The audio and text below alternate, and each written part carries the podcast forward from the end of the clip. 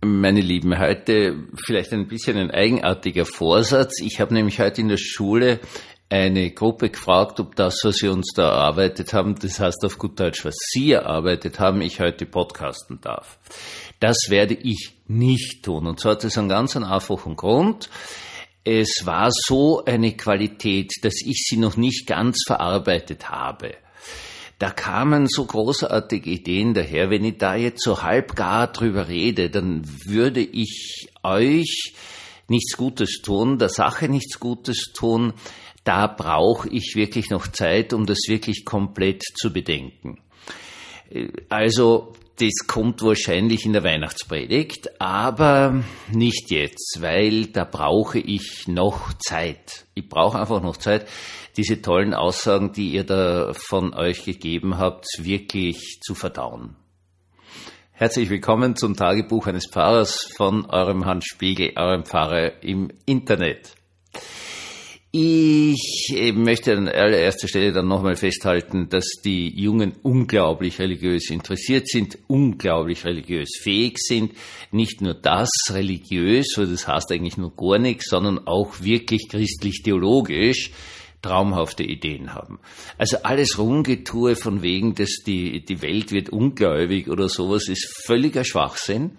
Nein, da erwächst uns eine neue, ganz, ganz, ganz, ganz feine Generation heran.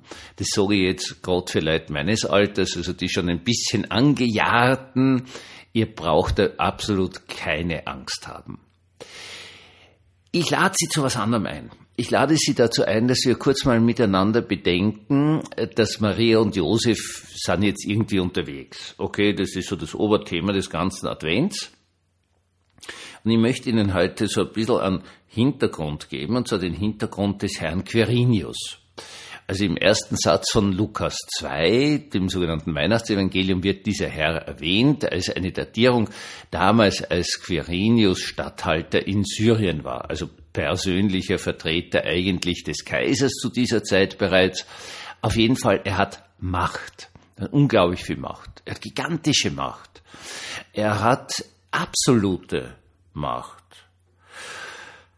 Jetzt habe ich da diese zwei jungen Leute, die sind da unterwegs. Und es ist immer auch sehr, sehr wesentlich zu verstehen, was so der Hintergrund, was das Umfeld dieses, äh, dieses Weges von Maria und Josef von ganz im Norden äh, Nazareth bis ganz im Süden Bethlehem ist. Das ist nämlich ein ordentlicher Weg, aber da gehen sie nicht nur durch ein besetztes Land hindurch, die Römer hatten äh, Israel besetzt, da gehen sie durch ein Land hindurch, das durch Aufstände, durch eine unfassbare Anzahl von Kriegen gekennzeichnet ist, was primär mal mit der geografischen Lage dieses kleinen Israels zu tun hat. Da wollen immer alle durch und das, das ist immer Kriegsschauplatz eigentlich ein furchtbares Land, um ehrlich zu sein. Äh, etwas, wo man wirklich nicht wohnen sollte, weil da, es wollen einfach immer alle, die mächtig sind, wollen durch das Israel durch. Und deswegen waren dann auch die Römer dort aus dem einfachen Grund, weil das so das Schlüsselland ist, das alles zu kontrollieren. Wenn wir uns jetzt diese beiden jungen Leute anschauen, dann haben die mit diesen ganzen Dingen nichts zu tun. Und ich möchte halt wirklich diesen Blick auf diese zwei jungen Leute werfen, bevor da irgendwas mit Jesus, Heiland, Erlöser und so weiter und so fort da ist. Sie ist einfach schwanger und er, ja, ist halt unterwegs und sie begleitet ihn. Und jetzt ist das Irrwitzige, diese, worauf wir immer vergessen oder was vielleicht zu wenig dargestellt wird, auch in den Weihnachtspredigten oder Adventpredigten, diese unglaubliche, unbegrenzte Macht, die sie umgibt. Also Herr Quirinius war ein sehr, sehr, sehr guter Freund des Kaisers Augustus, den kennen wir. Quirinius ist in gewisser Weise die rechte Hand des Kaisers Augustus. Er wird überall hingeschickt, wo schwierig ist, und zwar richtig schwierig ist. Und äh, er ist mindestens fünfmal nach Syrien geschickt worden, weil das einfach immer so ein Brennpunkt ist, dieses syrische, israelische Gebiet, da ist immer zuergangen und er war eben mehrfach dort. Und er war dort mit einer sogenannten prokonsularischen Gewalt. Die prokonsularische Gewalt war einfach unbegrenzt. Also wir können uns das heute Gott sei Dank, zumindest im deutschen Sprachraum, nicht mehr vorstellen, was das heißt. Der hat einfach tun und lassen können, was er wollte. Wir haben eine, eine gute Übersicht dann später aus Israel, was diese Leute, die da eingesetzt worden sind, von Rom aus aufgeführt haben. Den Tempelschatz geraubt, ganze Städte beraubt bis zum letzten, so dass die schlussendlich zusammenbrochen sind, weil einfach absolut nichts mehr da war. Den Tempel ausgeräumt und so weiter und so fort. Und es ist ihnen nichts passiert aus dem einfachen Grund, weil das in dieser Zeit so war, wer diese Ämter innehatte mit prokonsularischer oder proprätorischer Gewalt, der konnte einfach tun und lassen, was er wollte. Aus. Gott sei Dank kennen wir das jetzt nicht mehr. Natürlich ist es nicht so lange her, dass wir so etwas erlebt haben, ganz klar im Sinne der Nazi-Zeit, wo es natürlich Leute gegeben hat, die irgendwie hohe Nazis waren, die sich unendlich bereichert haben, tun und lassen konnten, was sie wollten. Äh, Herr Göring war dafür berühmt berüchtigt, dass er ja sämtliche Museen Europas auskramt hat. Der hat also den Louvre auskramt und alles, was es nur gegeben hat, wo er hinkommen ist und das einfach in, gesagt hat, das gehört jetzt mir und das hänge ich da in meinem Haus auf und so weiter und so fort. Es war eh viel zu viel. Also kein Hall war nicht so groß, dass du da ganze Museen einstopfen kannst. Das geht nicht. Aber er hat das einfach gemacht. Ja, nehme ich einfach mit aus. In Wirklichkeit geht das natürlich in dieser Welt noch immer so zu. Das muss man mal ganz, ganz klar sagen. Diese Maria Josefs Geschichte gibt es heute. Überall auf der Welt gibt es irgendwo irgendwelche jungen Paare und sie ist hochschwanger. Und da gibt es Soldatenbesetzung. Oder auch die eigenen Leute. Also du darfst ja nicht vergessen, wie viele Ländern auf der Welt so der normale Dorfpolizist bereits unangreifbar ist, eine absolute Macht hat. Der kann mit den Leuten machen, was er immer er will. Er kann's machen. Und wenn er es machen kann, jetzt kommt das Furchtbare, dann ist die Verführung des es tun unglaublich groß.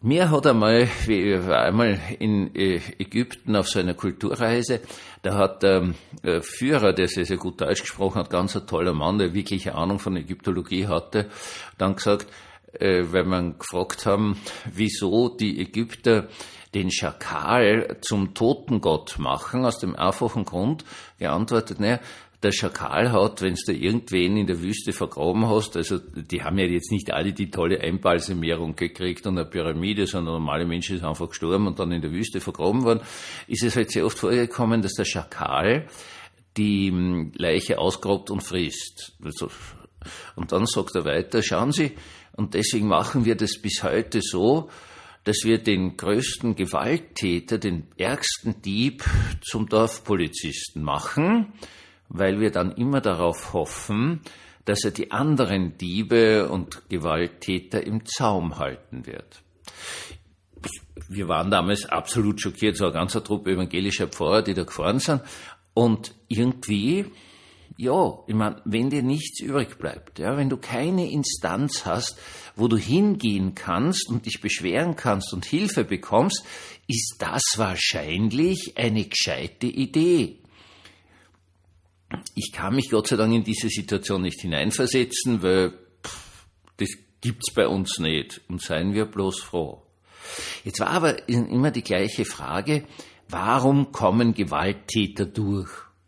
Also der Gewalttäter ist logischerweise Einzahl. Gut, der hat dann immer irgendwelche Leute bei sich, sollen das ja Soldaten sein oder irgendwelche Leute, die bestochen sind oder irgendwelche Leute, die halt Speichellecker sind und auch wichtig werden wollen. Also es gibt natürlich, das ist nicht nur einer, sondern es gibt immer eine Gruppe ringsherum. Und äh, jetzt ist natürlich die Situation einfach so, dass die anderen viel, viel mehr sind. Ja? Also wenn diese anderen, das heißt wir, wir einfach hingehen würden und sagen würden, na danke, wir machen nicht mehr mit, wir machen einfach nicht mehr mit. Dann kann sich der Gewalttäter, der macht dann immer irgendeine Irrsinnsaktion, aber er kommt damit nicht durch. Es kommt ja immer wieder vor, was weiß ich, DDR, Tschechien, in gewisser Weise auch Ägypten, Ende von Mubarak, wo die Leute einfach sagen, na, es reicht uns, Dankeschön. Aber der Punkt dabei ist immer der, das passiert erst in dem Moment, wo sich die Menschen verbünden. Und das ist das unglaublich Wesentliche und das ist eine Geschichte, die ich Ihnen mal einfach sagen möchte. Also Jesus ist Jesus und das ist toll und Weihnachten, aber jetzt haben wir im Advent, jetzt haben wir einfach diese zwei jungen Leute, die da in einer unfassbar gewalttätigen Zeit und Umgebung sich auf den Weg machen, um irgendwann einmal da in dem Bethlehem zu landen, die wahrscheinlich Angst haben, dass ausgeraubt werden, dass überfallen werden, dass man ihnen alles wegnimmt, dass sie einem römischen Soldaten begegnen, der sowieso wieder alles tun kann, was er will. Also, äh, die sind wir. Wir in unserer Angst. Und es bleibt immer die gleiche Geschichte. Die Mächtigen haben nur so lange Macht über uns, bis wir die Angst verlieren bis wir nicht mehr Angst erfüllt, wie dieses berühmte Geschichte des Kaninchen und die Schlange, nicht mehr auf die Schlange, auf die Gefahr starren, sondern erkennen, hey, da geht's ja anderen genauso wie mir. Und wenn sich all jene, die Angst haben vor dem einen, plötzlich gegenseitig anschauen und verbünden, dann ist es aus mit der Macht der Gewalttäter. Wir sollten diese Botschaft niemals vergessen. Wir sind nur so lange in einer Unterdrückungssituation, wo auch immer die jetzt sein muss, kann, also es kann in der Arbeit sein, es kann in der Familie sein, es gibt überall in dieser Welt so viel Unterdrückung, so viel Gewalt, es ist wirklich furchtbar. Aber wir können sie immer zerbrechen, wenn wir wegschauen von dem Angsterregenden und erkennen, da haben wir ja eigentlich Verbündete. Ich wünsche Ihnen von ganzem, ganzem Herzen, dass Sie in einer wunderbaren, friedlichen Situation leben, dass Sie niemand unterdrückt, fertig macht und ausbeutet. Das wünsche ich Ihnen von ganzem, ganzem Herzen. Aber ich wünsche Ihnen noch viel mehr, wenn Sie in dieser Situation sind, dass Sie erkennen, Sie sind nicht allein. Einen gesegneten Abend uns allen.